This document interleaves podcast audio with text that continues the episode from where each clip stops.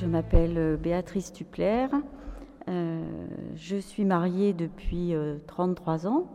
notre anniversaire de mariage, c'était vendredi 12 juillet, le jour de la fête de Louis et Zélie Martin, ce qui est quand même une, une belle date. Nous avons cinq enfants, trois gendres que je qualifie tout le temps de merveilleux parce qu'ils le sont, et puis sept petits-enfants.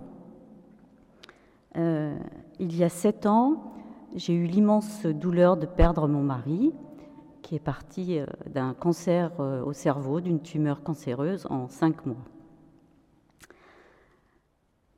Alors, on sait tous, bien sûr, qu'on va mourir un jour. C'est même la, seule chose dont on est sûr. Mais c'est sûr que quand la mort arrive, c'est toujours une épreuve, c'est toujours difficile à aborder. Alors j'avais 13 ans en 1978 quand Jean-Paul II est arrivé sur le siège de Saint-Pierre. Et dans ma famille, cela aurait pu être un non-événement, parce que enfin, mes parents n'étaient pas euh, pratiquants.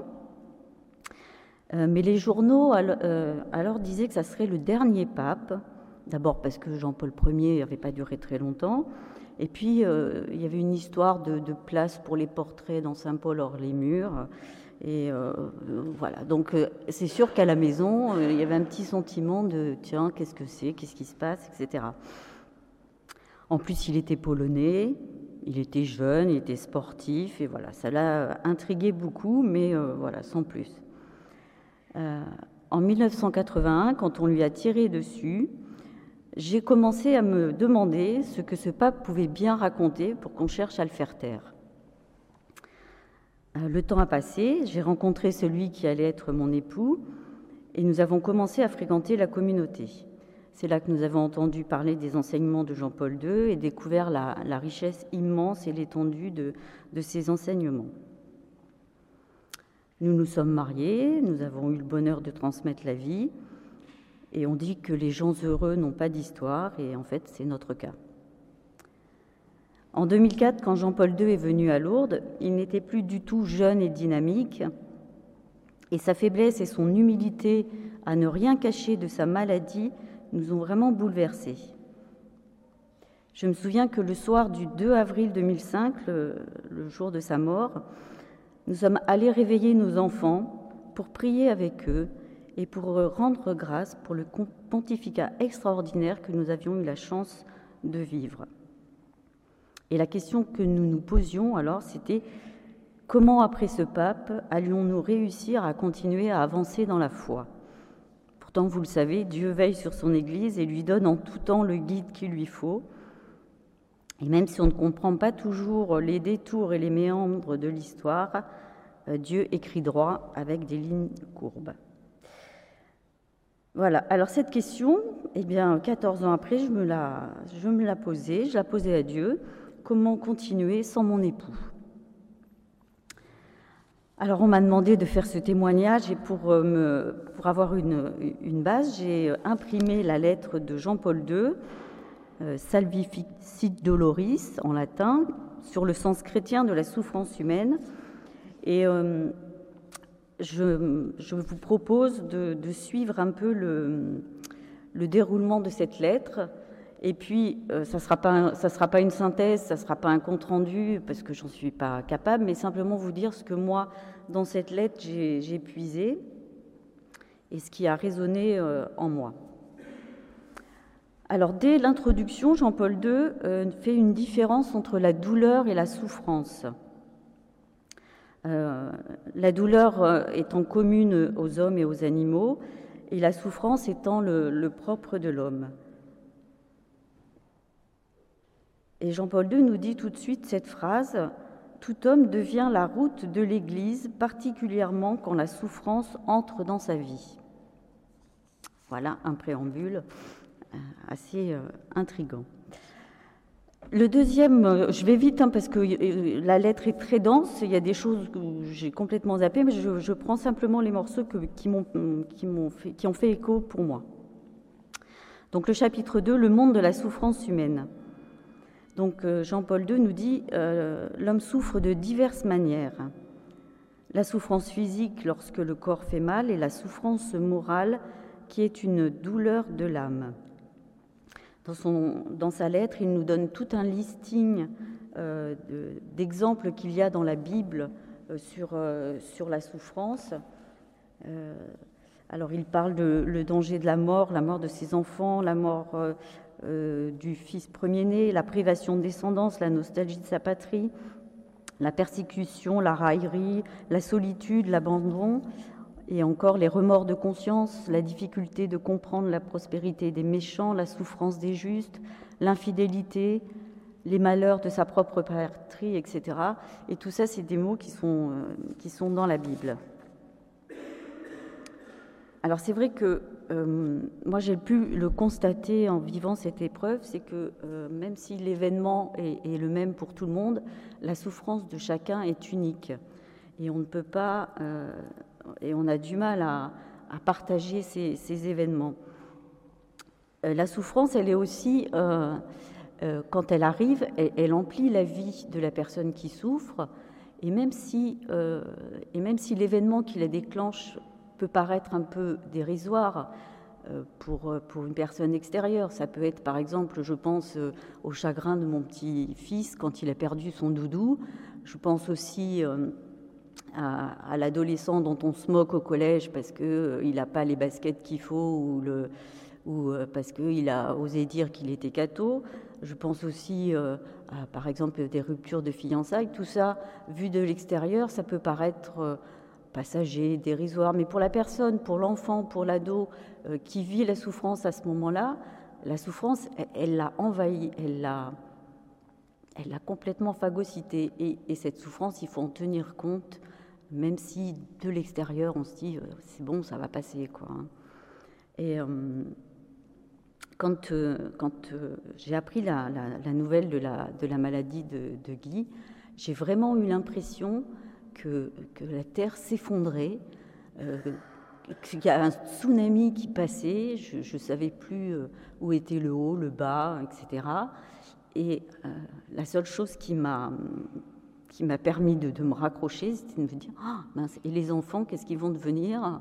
Voilà, ça a été un peu ma, ma bouée de secours, au moins dans, le, dans les premières heures où j'ai appris euh, sa maladie. Et puis, euh, ce dont je me suis rendu compte euh, au fil du temps, c'est que ma souffrance de veuve n'est pas la souffrance de mes enfants qui sont orphelins. Et ça, c'est pareil, il faut, il faut pouvoir se le dire. Il faut pouvoir dire, je l'ai dit à un de mes fils, qui me disait oui non mais tu sais bien, je lui dis mais non je ne sais pas bien, moi je souffre parce que je suis veuve, toi tu souffres parce que tu es orphelin, mais moi je ne suis pas orpheline, je ne sais pas ce que tu vis, donc si tu ne me le partages pas, je ne peux pas le comprendre. Voilà. Alors, ce qui est intéressant aussi, je reprends le, repars de, Jean-Paul II. Jean-Paul II nous dit aussi que euh, l'homme est un ensemble psychophysique et que sont associées les souffrances morales à la douleur ressentie dans telle ou telle partie de l'organisme. Les souffrances morales affectent souvent l'état général de l'organisme. Et c'est vrai que souvent on dit euh, j'en ai plein le dos, et puis euh, trois jours après euh, on déclenche une sciatique, euh, cette histoire m'a pris aux tripes, et puis deux jours après, on est plié en deux et on va chez le médecin parce qu'on a une gastro. Et c'est vrai que souvent, voilà, les expressions populaires, elles ramènent à une réalité psychophysique que Jean-Paul II cite et qui et qu'il cite même de l'Ancien Testament. Et ça, je trouve ça vraiment fabuleux.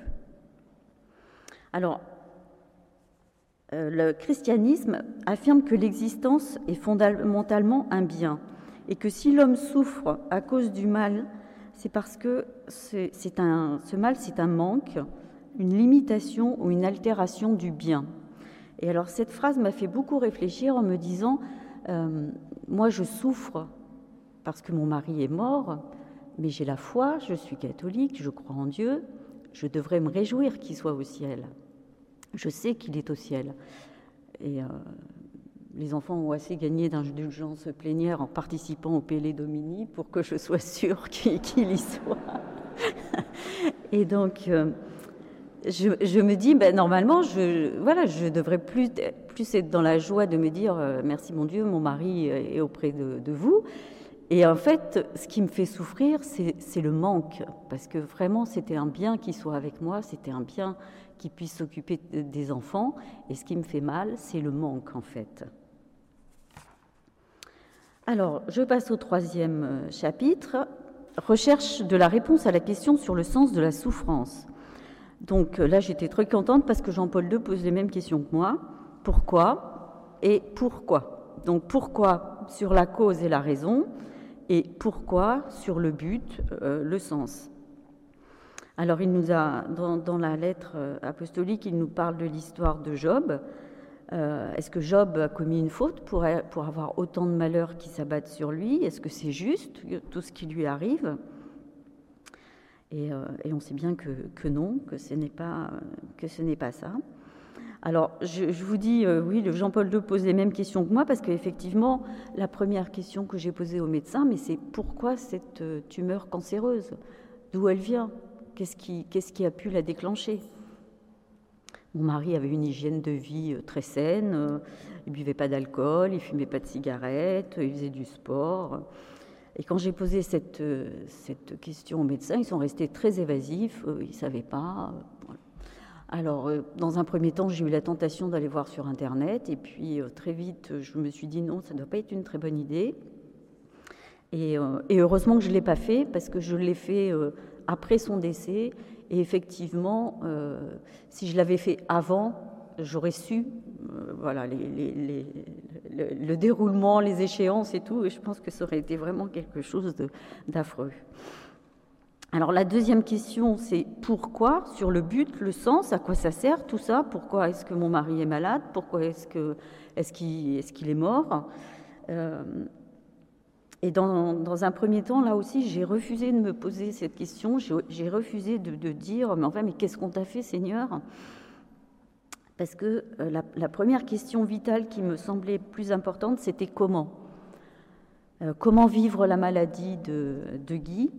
Comment vivre le quotidien Comment vivre tout simplement avec euh, l'échéance de la, de la fin qui approche et alors, ce qui nous a beaucoup aidé, eh c'est qu'on a fait partie des équipes Notre-Dame très longtemps. Comme je vous le disais, on a fréquenté la communauté à partir de, de nos fiançailles, même avant. Et euh, on, a, on, a, été vraiment euh, euh, formatés pour dialoguer ensemble, jamais rien l'un sans l'autre, grâce au directoire. Et tout de suite, en vérité, on a pu aussi parler de, ce quotidien, de comment faire pour telle et telle chose. Qu'est-ce qu'il fallait dire aux autres, qu'est-ce qu'il fallait pas dire, comment gérer aussi avec les enfants. Et tout ça, ça nous a vraiment, vraiment beaucoup aidé et c'était vraiment une grande grâce.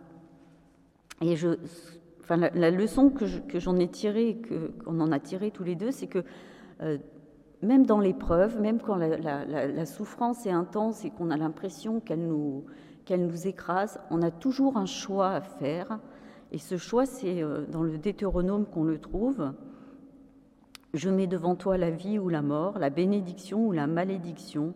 Choisis donc la vie. Et même quand la mort approche, on a encore ce choix à faire de, savoir comment est-ce qu'on va pouvoir le vivre, soit en choisissant la vie, c'est-à-dire l'espérance euh, euh, et la vie éternelle, soit en se lamentant, en se désespérant, en se, voilà, Alors, ce choix, il, s'est fait aussi dans des petites choses. Hein, euh, eh ben, pouvoir se réjouir d'une petite amélioration, se réjouir des amis qui passent, se réjouir de, des messages de sympathie qu'on a reçus. Et alors j'ai un souvenir euh, euh, très très prégnant d'un moment euh, donné lié au Père Bernard. le Père Bernard, après la première hospitalisation de mon mari, s'était proposé de venir dire la messe à la maison. Et donc je dis à, mon mari, je lui dis, voilà, il y a le Père Bernard qui va venir dire la messe à la maison. Et Guy avait beaucoup d'humour, il me regarde, il me dit, ah, ça doit être vachement grave alors ce que j'ai. Voilà. Alors, euh, quatrième paragraphe, le Jésus-Christ, la souffrance vaincue par l'amour. Alors là, c'est un, chapitre très, très dense. voilà, je, prends simplement quelques éléments. le, Christ vient pour nous sauver, il vient pour nous libérer du mal, il vient pour qu'on ait la vie éternelle. sur terre, le Christ a beaucoup compati, il a guéri les malades, il a consolé les affligés, il a donné à manger aux, affamés. Il était sensible à toutes les souffrances, à la souffrance humaine, qu'elle soit la souffrance du corps ou de l'âme. Il a lui-même euh, éprouvé la souffrance, la fatigue, l'incompréhension, la douleur face à la mort de son ami Lazare. Mais voilà, la souffrance c'est par euh, la passion qu'elle va être euh, vécue et il sait qu'il va faire œuvre du salut. Le Christ accepte de souffrir. Alors, comme je le disais, hein, il y a un moment dans l'épreuve où il faut accepter. Le Père Bernard dit il faut embrasser la croix. Alors ça, ça m'a toujours paru quand euh, on entend des topos, accepter sa croix, la porter, ça parle pas trop, quoi. Et, et en même temps, dans cette épreuve, j'ai toujours, euh, parce qu'il y a toujours ce moment de révolte où on dit non, non, c'est pas possible, ça, c'est pas vrai. Et puis il y a toujours un moment où on, bascule, où on finit par accepter quelque chose. Alors c'est pas de la résignation, c'est pas on baisse les bras, c'est Seigneur, voilà, on accepte. Et j'ai euh, un souvenir aussi à Pâques où on avait reçu la lettre euh, d'un ami euh, qui nous disait, euh, en substance, parce que je me souviens plus, il devait le dire de manière un peu plus, un peu moins directe que je vais vous le dire là. Il nous disait, eh bien, j'arrête de prier pour demander la guérison de Guy. Je prie pour que vous acceptiez sa volonté. Et alors, quand on a lu cette, cette lettre avec Guy, enfin moi, ça m'a un peu révolté. Je me dit, bah non, moi, je veux qu'il guérisse, hein, je veux pas, hein, c'est bon, quoi. Mais ça nous a permis d'en parler avec Guy et, euh, euh, lui, ça lui a vraiment donné beaucoup de paix et de sérénité euh, pour continuer à se battre. Mais voilà, en disant Seigneur, voilà, que ta volonté soit faite. Alors, cinquième paragraphe, participant des souffrances du Christ. tout homme peut donc, dans sa souffrance, participer à la souffrance rédemptrice du Christ. Alors pour moi, ça c'est un peu, euh, un peu théologique et un peu compliqué. C'est juste à ce moment-là où le Père Bernard s'en va. Bon, tant pis. Hein. Alors, je vais vous citer donc la lettre de Jean-Paul II où il cite Saint Paul qui dit Nous nous glorifions encore dans les tribulations, sachant bien que la tribulation produit la constance. La constance, une vertu éprouvée, la vertu éprouvée, l'espérance, et l'espérance ne déçoit point, parce que l'amour de Dieu a été répandu dans nos cœurs par le Saint-Esprit qui nous fut donné. Saint Paul dit, Je complète en ma chair ce qui manque aux épreuves du Christ pour son corps qui est l'Église. Et il ajoute, Ne savez-vous pas que vos corps sont des membres du Christ? Alors ça, c'est une phrase qui me touche énormément, parce que c'est vrai que j'ai vu... Euh, mon mari euh, vraiment euh, passé d'un homme à peine 50 ans, dynamique, sportif, à quelqu'un vraiment d'affaibli, amoindri. C'était très difficile. Et ne savez-vous pas que vos corps sont les membres du Christ? Ça, ça m'a vraiment beaucoup, beaucoup aidé. Alors, dans cette, dans cette participation aux souffrances du Christ, moi, je râle beaucoup contre, contre Dieu, j'ai souvent râlé, je, râle encore contre Dieu. Euh, le père Bernard en, est témoin. J'ai beaucoup, je me suis beaucoup épanchée auprès de lui. Euh, et souvent, je dis au Seigneur, bon, bah, ok, euh, là maintenant je suis toute seule, mais moi, j'ai pas choisi d'être toute seule. Hein. je me suis mariée, c'était pas pour être maman solo. Donc euh, maintenant, là, tu te débrouilles. Il hein, y en a un qui va pas bien, bah, tu fais quelque chose, quoi. Hein. c'est pas, c'est pas que mon problème, c'est aussi le tien. Et j'ai toujours, toujours eu des réponses vraiment très concrètes à mes récriminations, à, mes râleries. Donc je me dis, bah, je continue, pas de raison. Alors. Euh, sixième chapitre, l'évangile de la souffrance. Alors, dans la, lettre apostolique, Jean-Paul II nous dit À travers les siècles et les générations humaines, on a constaté que dans la souffrance se cache une force particulière qui rapproche intérieurement l'homme du Christ, une grâce spéciale. C'est à elle que bien des saints doivent leur conversion, Saint François d'Assise, Saint Ignace, etc. Car alors, l'esprit de vérité, l'esprit consolateur peut vraiment prendre toute sa place. Alors Jean-Paul II rajoute, il faut parfois du temps, il faut du temps pour accepter, mais c'est quand l'acceptation est faite que l'homme trouve dans sa souffrance la paix intérieure et même la joie spirituelle. Alors, je voulais, euh, ça, fait écho aussi à ce que disait Loïc sur, euh, sur le travail. Dans notre société actuellement, la mort, elle est vraiment euh, cachée, camouflée. La souffrance, elle est vraiment rejetée et déniée. Avant, on avait des, rituels. Quand on perdait un conjoint, on s'habillait en noir, voilà, pendant un certain temps. Il y avait des rituels. Et, et ce rituel, il voulait dire aux autres attention, là je suis fragile, je souffre, faites attention quoi. Aujourd'hui, dans le Code du travail, quand vous avez perdu un conjoint ou quand vous avez perdu un enfant, vous avez le droit à deux jours d'arrêt de travail. Voilà, donc euh, au bout de deux jours, eh ben, il faut retourner travailler, il faut être efficace et puis il faut avancer. Et puis, euh, je, le vois moi aussi dans mon, travail. Hein, euh, quand, euh, quand vous êtes ému euh, au bout de... Maintenant, moi, ça fait sept ans que, que Guy est parti, mais quand, euh, quand je l'évoque ou quand, voilà, quand une émotion monte, on me regarde un peu en me disant bah, c'est bon, là, ça fait sept ans, peut-être passer autre chose, quoi. Voilà, mais ben non, c'est pas, pas possible. Pour moi, c'est il est toujours présent. Alors, le, chapitre 7 est un chapitre que j'ai vraiment beaucoup, beaucoup aimé. C'est un chapitre sur le bon samaritain. Alors, Jean-Paul II nous dit La parabole du bon samaritain nous indique en effet quelle doit être la relation de chacun d'entre nous avec le prochain en état de souffrance. Le bon samaritain, c'est toute personne qui s'arrête auprès de la souffrance d'un autre homme, quelle qu'elle soit, et il est important de développer cette sensibilité du cœur qui témoigne de notre compassion pour un être souffrant. La souffrance ainsi permet à l'autre de libérer dans l'homme ses capacités d'aimer, le don, désintéressé de lui-même. Et il rappelle que le Christ a dit, ce que vous avez fait au plus petit des hommes, c'est à moi que vous l'avez fait.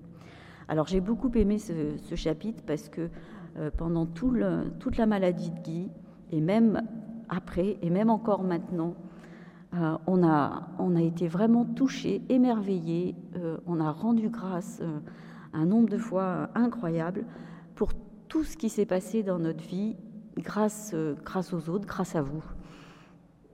D'abord, ça a été la prière. dès que Guy, dès que j'ai appris la maladie de Guy, j'ai téléphoné à la communauté. Le père Bernard a averti toute tout le réseau des foyers amis et autres. Et il y a vraiment une chaîne de prière qui s'est mise en place. Et cette prière, elle. Alors, il y avait euh, la communauté, les foyers amis qui priaient pour nous. Il y avait aussi notre paroisse, il y avait aussi nos, amis. Guy était bénévole à l'AED. Il y a aussi les prêtres de l'AED qu'on fait prier euh, pour, euh, pour lui et, et, partout dans le monde. Et cette prière, à un certain moment, elle, elle était tellement dense qu'on avait l'impression qu'elle était palpable. C'est assez unique comme, euh, comme expérience, mais c'était vraiment, vraiment quelque chose d'extraordinaire. Et euh, j'ai relu pour préparer ce témoignage les, les mails que j'avais envoyés au Père Bernard pour donner des nouvelles de Guy. Et à chaque fois, à chaque fois, on disait euh, merci pour la prière parce que vraiment, sans cette prière, on ne serait pas debout, on ne serait pas là, on n'avancerait pas. Et continuer à prier pour nous, c'est vraiment incroyable euh, la puissance, la puissance de la prière euh, les uns pour les autres. Alors, le, chapitre du Bon Samaritain, voilà, c'est aussi euh, l'aide matérielle que, je, que je continue à recevoir de la part d'amis pour m'aider dans mon quotidien. Moi, j'étais maman au foyer, hein, j'avais c'est plus de 20 ans que j'avais pas travaillé, donc quand il faut s'y remettre au bout de 20 ans, et eh ben je suis pas tombée sur quelqu'un comme Loïc pour m'aider. Moi, au Pôle emploi, la fille a commencé par sortir son mouchoir en disant Je sais pas ce que je peux faire pour vous. Donc voilà. Alors heureusement, voilà, il n'y avait pas qu'elle pour m'aider parce que sinon j'étais un peu mal barrée. Mais là aussi, grâce au réseau, etc., j'ai pu retrouver, j'ai pu trouver du travail. Et puis, grâce à, à, l'entraide fraternelle de, des frères et sœurs de, la communauté, bah voilà, mes enfants ont pu euh, finir leurs études, euh, faire les études dont ils rêvaient, euh, ce que j'aurais peut-être pas pu faire toute seule. les messages de sympathie aussi qu'on a reçus pendant, pendant toute cette période, mais des fois on envoie un petit texto, on ne sait pas quel, quel va être le retour derrière, mais recevoir juste au moment où on a besoin un petit texto en disant je pars à la messe, je vais l'offrir pour vous. Waouh, ça rebooste toute la journée. C'est pas grand-chose pour la personne qui l'envoie, mais pour celle qui le reçoit, c'est euh, juste extraordinaire. Et puis, euh, dans ce chapitre sur les bons samaritains, je voudrais aussi euh, avoir une pensée pour les médecins qui nous ont accompagnés. alors, on n'a pas eu que des médecins très délicats, mais tous, ils ont vraiment été à notre écoute, particulièrement dans le dernier temps où Guy était donc dans un coma artificiel. On savait que ça allait être la fin. Et, moi, mon angoisse, c'était qu'en fait, qu'il meure tout seul. Et donc, pour des raisons médicales, parce qu'il avait aussi une, très grosse infection pulmonaire, il ne pouvait, pas, être amené à la maison. Et donc, j'avais dit au médecin, mais moi, je ne veux pas qu'il meure tout seul. Donc, euh, je, veux qu'il y ait toujours quelqu'un avec lui. Il m'avait dit non, mais il n'y a aucun souci. Euh, vous pouvez faire venir euh, du monde jour et nuit. Alors, je ne sais pas si à ce moment-là, il s'est bien rendu compte de ce qu'il disait, parce qu'en fait, j'ai téléphoné à la communauté, les sœurs sont arrivées, et il y a eu des sœurs, des amis, enfin, qui se sont relayés pendant trois jours à son chevet, jour et nuit, et le service de, réanimation était envahi comme ça de petites sœurs bleues qui arrivaient, qui, venaient prier. Enfin, je pense que ça a été aussi un, beau témoignage pour pour les médecins et les infirmières. Alors, avant d'arriver, euh, avant d'arriver à la conclusion euh, de, Jean-Paul II, je voudrais simplement, euh, moi, vous dire ce, que j'ai découvert et ce que je découvre encore dans cette épreuve du, du, veuvage. Je vais faire vite parce qu'il y a la main. alors, je croyais en Dieu, ça c'est sûr. Je savais que Dieu veillait sur nous et prenait soin de nous. Bon, là, c'est dommage, j'ai pas le temps de vous raconter cette histoire sur la providence, mais euh, si je la raconte. Bon, alors le père Bernard dit que je la raconte. Donc, à l'époque, on était jeunes, on avait comme tous les foyers euh, jeunes ménages des, soucis pour boucler la fin du mois. Le père Bernard nous disait donnez la vie, donnez la vie, etc. Ouais, c'est bien, mais euh, Bon, et puis euh, moi je, râlais parce que c'est un peu mon tempérament, hein, comme, et je lui disais oui non mais euh, Pierre Bernard, euh, comment on va faire déjà là avec deux on n'y arrive pas, comment on va faire pour pour plus Mais si la providence veille, la providence veille. Je dis attendez la providence c'est bien gentil quand c'est une communauté. Pourquoi pas Mais moi, franchement, je suis pas certaine qu'un jour j'aurai des chèques dans ma boîte aux lettres pour m'aider. Hein. Bon, voilà, le temps se passe.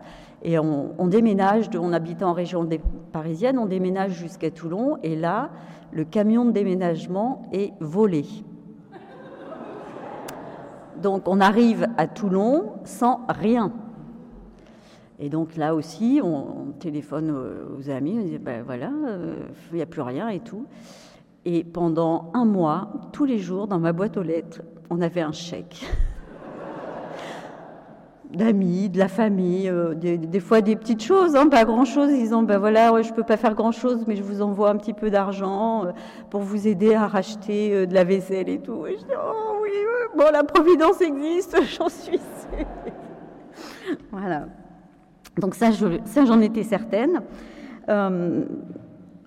donc voilà, alors pendant, pendant cette épreuve, j'ai vraiment touché, je vous l'ai dit, la force de la prière les uns pour les autres. J'ai découvert aussi combien la parole de Dieu est vivante. Euh, à chaque fois que, que, que, ça allait pas, que, que vraiment je, j'ouvrais, alors ça pouvait être aussi bien mon magnificat que la Bible, qu'une émission à la radio, que quelque chose. Il y avait une parole de Dieu qui m'arrivait, qui me disait courage, continue, je suis là, t'es pas toute seule, euh, allez, euh, je t'abandonne pas. Mais vraiment, je, pourrais multiplier les exemples. Du reste, je les ai notés dans mon, carnet de prière parce que vraiment, c'était extraordinaire. Euh, j'ai découvert aussi la force de la gratitude, savoir dire merci même dans les épreuves. Après le, après le décès de Guy, je peux vous assurer que notre prière familiale, c'était vraiment morbide à souhait. Quoi. Et à un moment donné, je me suis dit, mais c'est pas possible, on ne peut pas continuer comme ça. Quoi.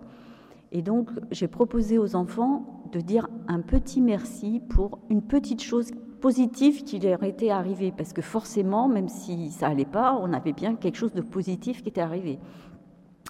Alors ça a commencé par euh, ouais euh, merci pour euh, la partie de foot dans la cour.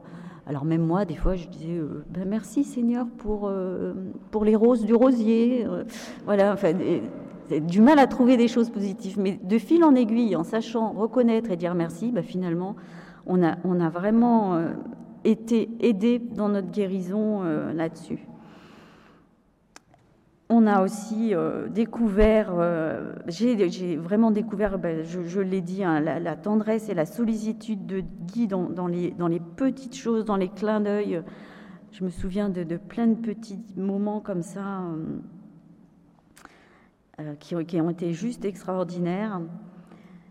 Et puis j'ai découvert, depuis que mon mari est mort, l'efficacité de la communion des saints euh, depuis que, Guy est au ciel, donc euh, je lui demande d'intercéder pour nous, hein, comme il est auprès de Dieu. Euh, je lui dis, ben voilà, intercède, prie pour nous.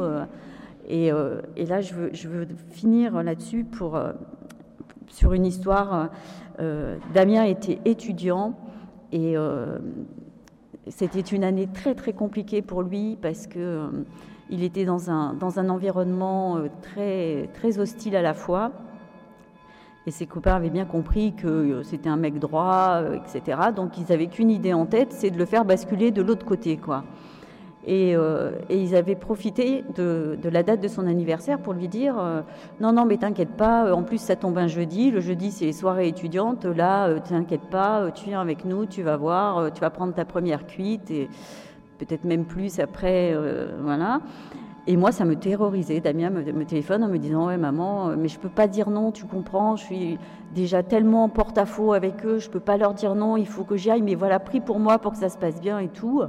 Moi, j'étais. Euh, et là, je vais dans mon coin prière où il y a une photo de Guy et je lui dis Non, mais là, euh, hein, c'est ton fils, tu te débrouilles, moi, je peux rien, là, tu, te débrouilles, je ne sais pas quoi faire, là, vraiment, fais quelque chose.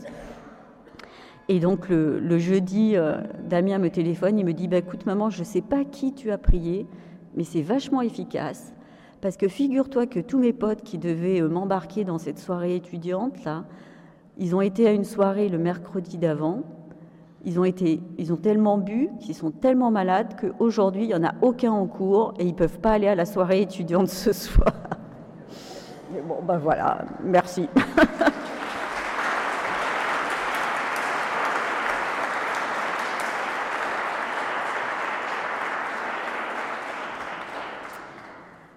Alors, je, voulais vous dire qu'aujourd'hui, c'est euh, sept ans après, c'est toujours pas facile d'être veuve, hein, c'est parfois très compliqué. Alors, je ne sais pas pourquoi Dieu n'a pas voulu guérir mon mari. Ça, je vous promets que c'est la première question que je vais lui poser en arrivant là-haut. Hein, ça, c'est sûr. Euh, mais je sais que Dieu, il est là, il est présent dans les moindres petits détails de ma vie. Mais il est là simplement quand je veux bien lui laisser la place et quand je veux bien l'inviter. Parce que quand de nouveau je me dis, allez hop, là je gère, je contrôle, il n'y a pas de problème, ben, le Seigneur, il est très poli et très courtois, il se retire. Donc c'est vraiment euh, aussi euh, la volonté de dire, Seigneur, viens, prends ta place, euh, aide-moi, sois là, ne m'abandonne pas, etc. Voilà, et si pendant longtemps, non, mais ça, je vais pas pouvoir. Alors, je vous lis la, conclusion de Jean-Paul II. Euh, la souffrance, elle fait partie du mystère de l'homme. Et nous demandons, alors c'est Jean-Paul II qui nous parle, et nous demandons à vous tous qui souffrez de nous aider. À vous précisément qui êtes faibles, nous demandons de devenir une source de force pour l'Église et pour l'humanité dans le terrible combat entre les forces du bien et du mal dont le monde contemporain nous offre le spectacle, que votre souffrance unie à la croix du Christ soit victorieuse. Voilà. Amen.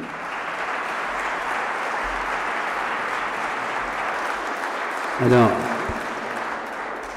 je dirais merci à Béatrice d'avoir accepté de faire ce témoignage. Je dirais, euh, je n'ai rien à dire par rapport à ce témoignage, sinon une chose.